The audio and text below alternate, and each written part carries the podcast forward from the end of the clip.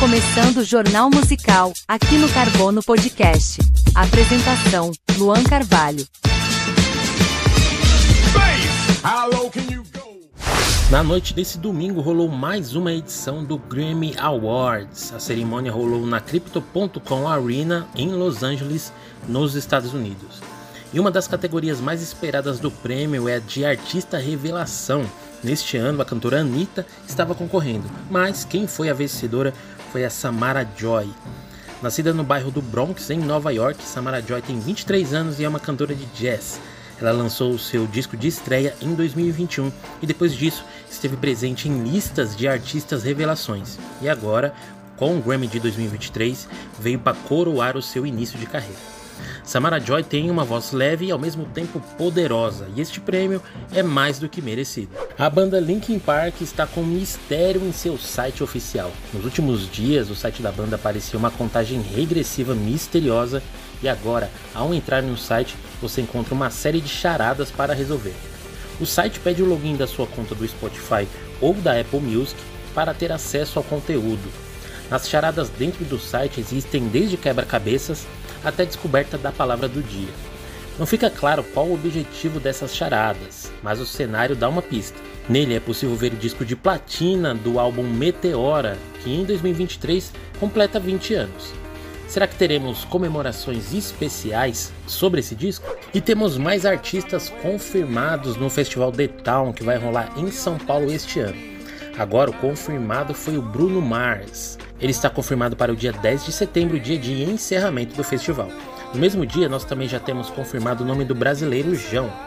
Vale lembrar que o Festival Town vai acontecer em São Paulo nos dias 2, 3, 7, 9 e 10 de setembro. E até o momento já temos confirmados, além do Bruno Mars, o Post Malone, Maroon 5, Foo Fighters, Isa, Ludmilla, Criolo e Racionais MCs. As vendas dos ingressos começam no dia 14 de março e os preços ainda não foram divulgados. O cantor Ozzy Osbourne anunciou o cancelamento das suas próximas turnês devido ao estado de saúde. No comunicado, Ozzy explicou que a sua lesão na coluna, que ele trata já tem alguns anos, tornou as viagens muito dolorosas e por isso, com muito aperto no coração, ele optou por cancelar todas as turnês, pois não aguentaria o ritmo de viagem. Ele ainda comenta que a sua voz está ótima, mas seu corpo precisa de tratamento adequado.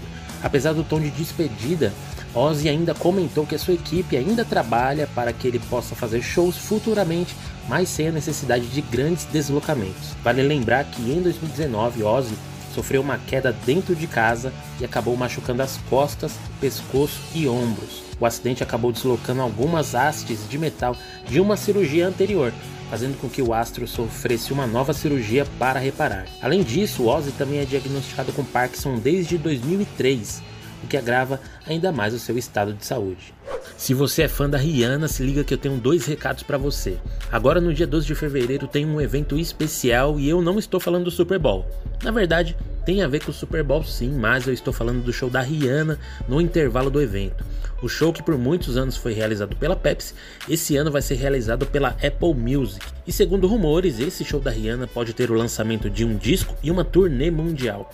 Segundo apurações, a cantora está preparando o anúncio para ser realizado no seu show do Super Bowl. E vale lembrar que o show do intervalo do Super Bowl é um dos eventos com maior audiência no mundo inteiro. Em 2015, por exemplo, só nos Estados Unidos a audiência foi de 119 milhões de espectadores. Então, a Rihanna escolheu muito bem o palco para esse possível anúncio.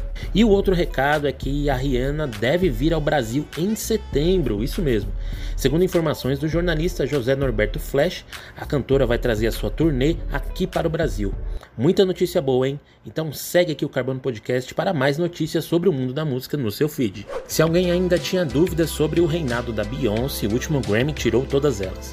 Agora a artista é a mais premiada de toda a história do Grammy, com um total de 32 premiações. Os números são tão incríveis que todos os oito discos da cantora receberam pelo menos uma estatueta da premiação. Neste ano, a artista recebeu quatro prêmios: de melhor gravação de dance eletrônica, melhor performance de R&B tradicional, melhor música de R&B e melhor álbum de dance eletrônica. Ao todo, a artista havia sido indicada em nove categorias neste ano. E muita gente apostou que seu último disco, Renaissance, ganharia também o álbum do ano.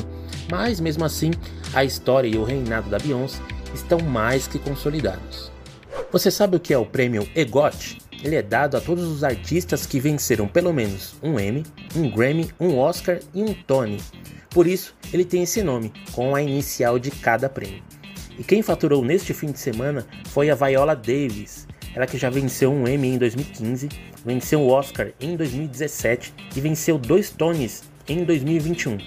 E agora, em 2023, ela venceu um Grammy na categoria Melhor Audiolivro. Agora a Viola Davis se torna a 18ª artista a receber essa premiação. Nessa lista a gente tem, por exemplo, a Audrey Hepburn, Mel Brooks e o John Legend. O audiolivro responsável pelo seu prêmio no Grammy foi a narração da sua autobiografia, chamada Finding Me, Agora, a Viola Davis está onde sempre deveria, entre os maiores de toda a indústria audiovisual mundial. A noite do último Grammy foi histórica por muitos motivos, e um deles foi o prêmio recebido pela cantora Kim Petras.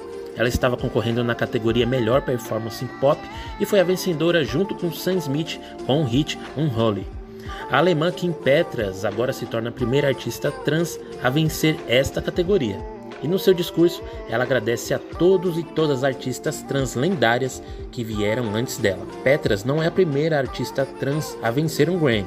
Tivemos, por exemplo, a compositora e musicista americana Wendy Carlos, que venceu três Grammys ainda na década de 60. O Festival João Rock anunciou o line-up oficial da sua edição deste ano. O festival que ocorre na cidade de Ribeirão Preto está completando 20 anos e trouxe um cast incrível. Entre os nomes temos o Lennon, Felipe Hatch, Planet Hemp, Gilberto Gil, Marina Senna, Emicida, Dom L e muitos outros. O festival vai rolar no dia 3 de junho no Parque Permanente de Exposições e os ingressos já estão à venda. Você pode encontrar ingressos de 210 reais até 940 reais. Então fica ligado, o Festival João Rock, com mais de 30 atrações, vai rolar no dia 3 de junho em Ribeirão Preto. Não perca! A Beyoncé acabou de anunciar a sua volta definitiva aos palcos. Depois do lançamento do seu último disco, Renaissance, a cantora está pronta para uma turnê do seu último trabalho. Já temos datas para maio, com shows nos Estados Unidos, Canadá e na Europa. Essa é a sua primeira turnê em 5 anos e claro que isso está causando um caos no mundo inteiro. A Live Nation, uma das produtoras da turnê, divulgou que a demanda por ingressos em algumas cidades aumentou em 800%. Todo mundo está querendo ver esse show. E claro que a gente aqui do Brasil também está na expectativa do anúncio de alguma data por aqui.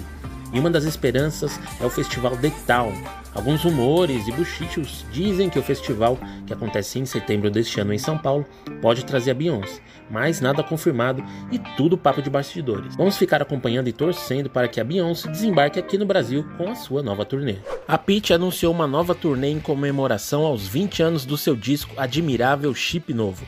Após duas décadas da sua estreia, a cantora preparou uma turnê especial em comemoração e a primeira data já é logo ali, dia 1 de abril, em São José dos Campos. Em abril ainda temos as datas em Brasília, Belo Horizonte, Porto Alegre, Lagoinha em São Paulo, Rio de Janeiro e Santo Tomé das Letras em Minas Gerais. Admirável Chip Novo foi um sucesso de público e crítica, vendendo mais de 250 mil cópias sendo indicado ao Grammy Latino na categoria Melhor Álbum de Rock Brasileiro. Jay-Z é o melhor rapper de todos os tempos, pelo menos segundo a eleição realizada pela revista Billboard e divulgada na última semana. A eleição foi feita em conjunto com o site Vibe em comemoração aos 50 anos do hip hop. Os critérios foram as conquistas individuais, letras de músicas, flow, longevidade, impacto cultural e a influência dos artistas. Nas cinco primeiras posições temos, além do Jay-Z, o Kendrick Lamar em segundo, Nas em terceiro, Tupac em quarto e o Eminem na quinta posição.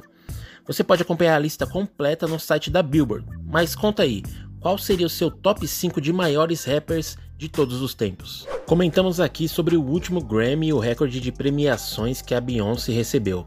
Mas você sabia que o Snoop Dogg já foi indicado 20 vezes e não ganhou nenhuma? Mesmo com uma carreira com mais de 30 anos, o rapper nunca ter ganhado nada é realmente curioso. Em seu Instagram, Snoop comentou que o Jay-Z e o Kanye West possuem 24 troféus. Kendrick Lamar tem 17, Eminem 15, Pharrell Williams 13 e ele não ganhou nenhum. E aí, você acha que o Snoop Dogg deveria ter ganhado um Grammy? Ou essas premiações não condizem com a realidade? Esse foi o Jornal Musical desta semana. Não esqueça de seguir o Carbono Podcast no Instagram e no TikTok. O link de todas as nossas redes sociais está na descrição. Até o próximo episódio.